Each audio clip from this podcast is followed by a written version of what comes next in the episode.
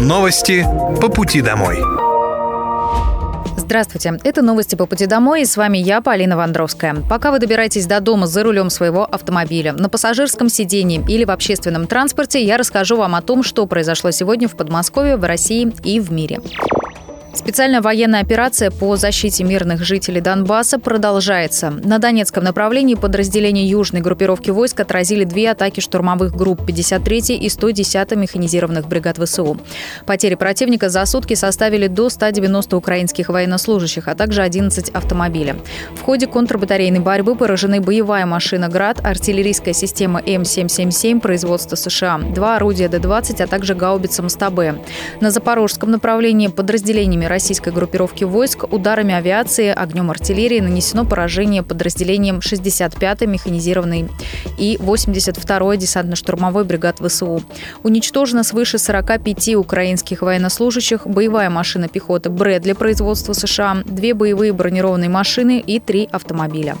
На южно-донецком направлении подразделения группировки войск «Восток» во взаимодействии со штурмовой и армейской авиацией улучшили положение по переднему краю и отразили две атаки штурмовых штурмовых групп ВСУ.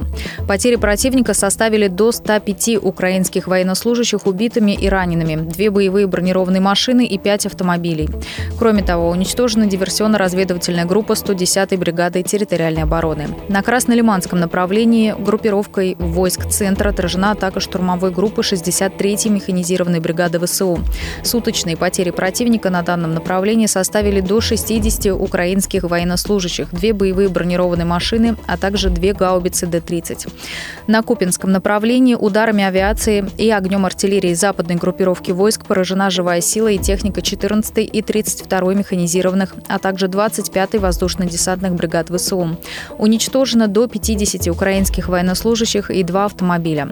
Кроме того, в ходе контрбатарейной борьбы поражены артиллерийская система М777 производства США, самоходная артиллерийская установка М109 «Паладин» производства США, гаубица МСТА-Б, а также самоходная артиллерийская установка «Гвоздика».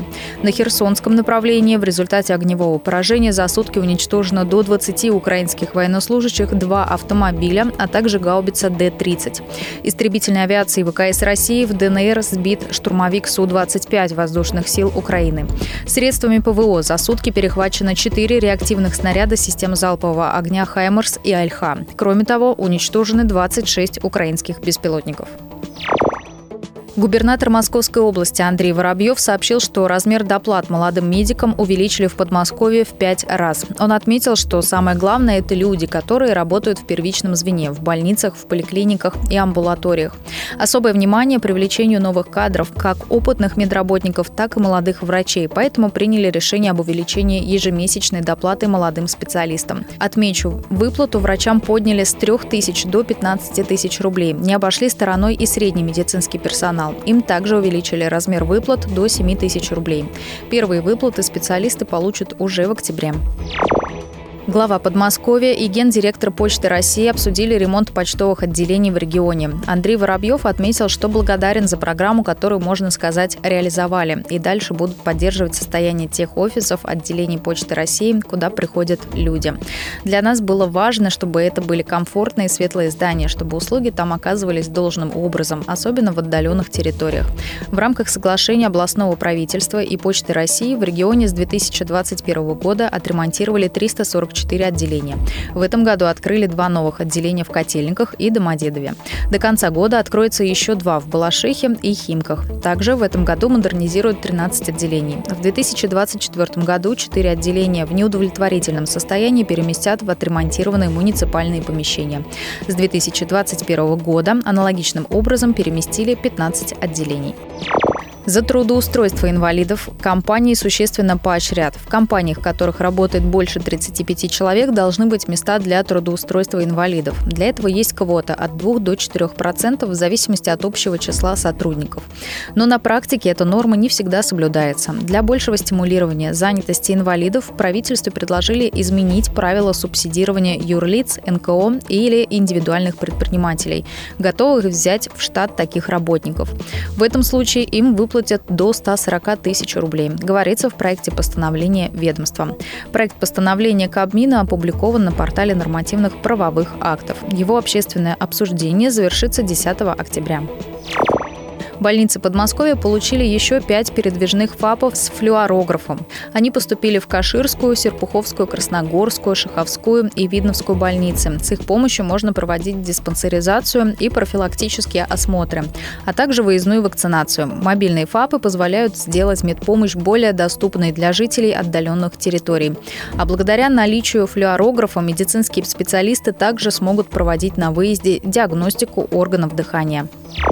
В подмосковной Дубне построят производство для раствора контактным линзам. Застройщик OK Vision Технологии, резидент особой экономической зоны Дубна. Сейчас на отведенной стройплощадке ведутся подготовительные работы. Внутри предусмотрены цех, склады и административный блок. Дополнительно будет создано 50 рабочих мест. Одноступенчатая пероксидная система используется для очистки, дезинфекции, удаления белковых отложений, хранения и ухода за контактными линзами. Ранее компания-производитель закупала под подобные растворы в Финляндии. Местные жители обнаружили в Подмосковье редкий гриб, который умеет передвигаться. Его нашли в лесу вблизи затопленного карьера в старой купавне Богородского городского округа. Это редкий слизевик или плазмодий. По словам биолога Алексея Володихина, находка является действительно редким организмом, который умеет передвигаться. При этом он уточнил, что это не совсем гриб, он относится к простейшим микроорганизмам, классификацию которых ученые до конца еще не разработали. Есть его нельзя. you Новую породу пчел планируют вывести на территории Подмосковья. Крестьянско-фермерское хозяйство «Пчела», расположенное в городском округе Егорьевск, развивает производство меда и планирует заняться селекцией пчел. Новая разновидность карпатской пчелы будет обладать наибольшей производительностью и способностью противостоять агрессивным факторам окружающей среды. Жителям Подмосковья рассказали о приложении «Радар НФ». С его помощью можно проинформировать спецслужбы о беспилотниках, взрывах ДРГ противника, ракетах на территории Российской Федерации. Для передачи информации нужно открыть приложение в своем смартфоне, расположить устройство по направлению движения объекта, выбрать подходящий объект из списка и нажать кнопку «Сообщить». После этого сигнал будет направлен в спецслужбы. Они проверят информацию и при необходимости примут меры по защите жителей. Это были новости по пути домой. С вами была я, Полина Вандровская. Желаю вам хорошей дороги и до встречи. Новости по пути домой.